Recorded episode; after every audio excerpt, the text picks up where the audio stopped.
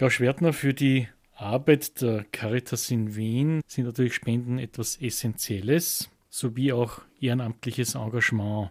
Was können Sie uns dazu sagen? Also ohne Freiwillige, ohne Spenden wäre die Caritas nicht das, was sie ist, nämlich eine der größten Hilfsorganisationen in Österreich, die sehr lokal in Österreich hilft.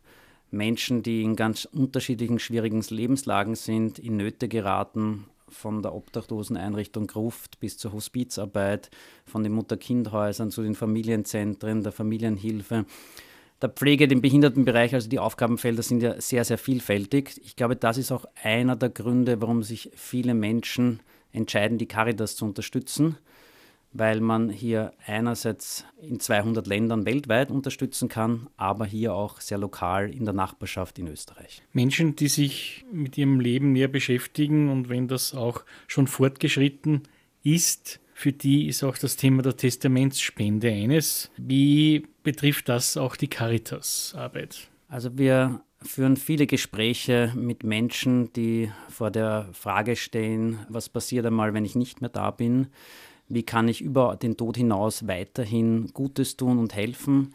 Und das sind Fragen, und ich habe viele dieser persönlichen Gespräche auch schon geführt, die Menschen vor wirklich verzweifelte Situationen stellen, weil sie äh, nicht genau wissen, wie macht man das technisch rein, wie setzt man das Testament auf, welche Fragen ergeben sich dadurch, wie kann ich denn konkret unterstützen, welche Möglichkeiten gibt es äh, da überhaupt. Ich finde einerseits in diesen persönlichen Gesprächen, aber andererseits auch in den Informationsveranstaltungen, die wir laufend äh, anbieten, wie groß das Interesse dafür ist, wie das auch wichtiger und bedeutender wird und gleichzeitig, wie großartige Dinge wir dann auch gemeinsam mit diesen Menschen tun können, nämlich zu helfen, langfristig zu helfen, Projekte, die vielleicht sonst gar nicht möglich wären, entsprechend umzusetzen.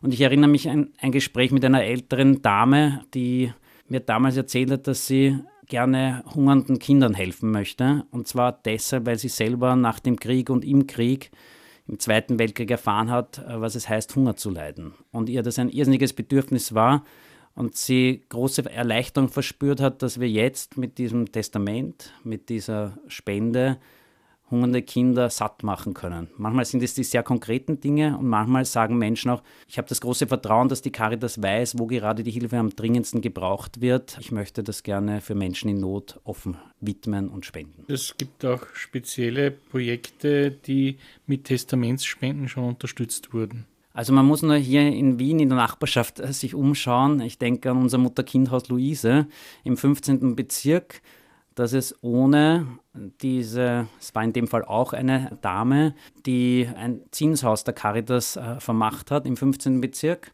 Dahinter war so ein Hoftrakt, ich habe den damals selber besucht, der wirklich sehr heruntergekommen war. Aber es ist ein wunderbares Beispiel, wie erstens diesem Wunsch dieser Frau wir entsprechen konnten, nämlich dass Mütter und Kinder, obdachlose Mütter und Kinder dort ein vorübergehendes Zuhause finden können und dass es dann in Folge mit vielen Kleinspenderinnen und Kleinspendern gemeinsam möglich war, diesen Hoftrakt, eigentlich diesen Schuppen, zu einem Notquartier für Mütter und Kinder umzufunktionieren, wo wir jetzt 24 Stunden am Tag, sieben Tage in der Woche obdachlose Mütter und Kinder aufnehmen können, damit sie nicht auf der Straße stehen.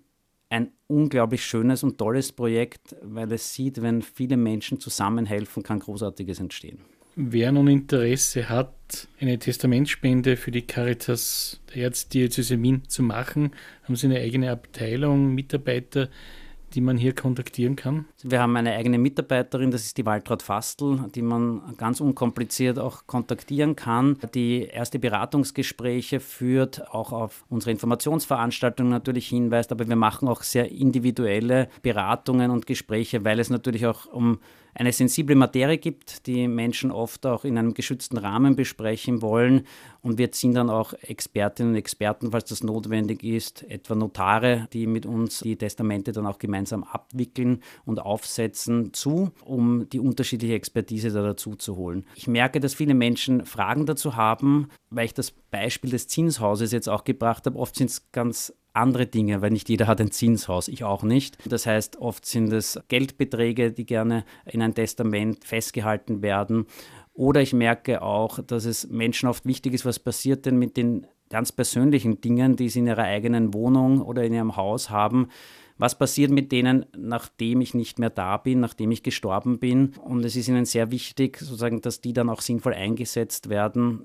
Die Fragen sind sehr unterschiedlich und die Möglichkeiten Gott sei Dank auch. Und bei diesen Informationsveranstaltungen geht es genau um diese Themen. Wir informieren da zu unterschiedlichsten Themen. Auf der einen Seite, was ist ein Testament, was ist eine Erbschaft, ist auch schon eine Schenkung zu Lebzeiten vorstellbar.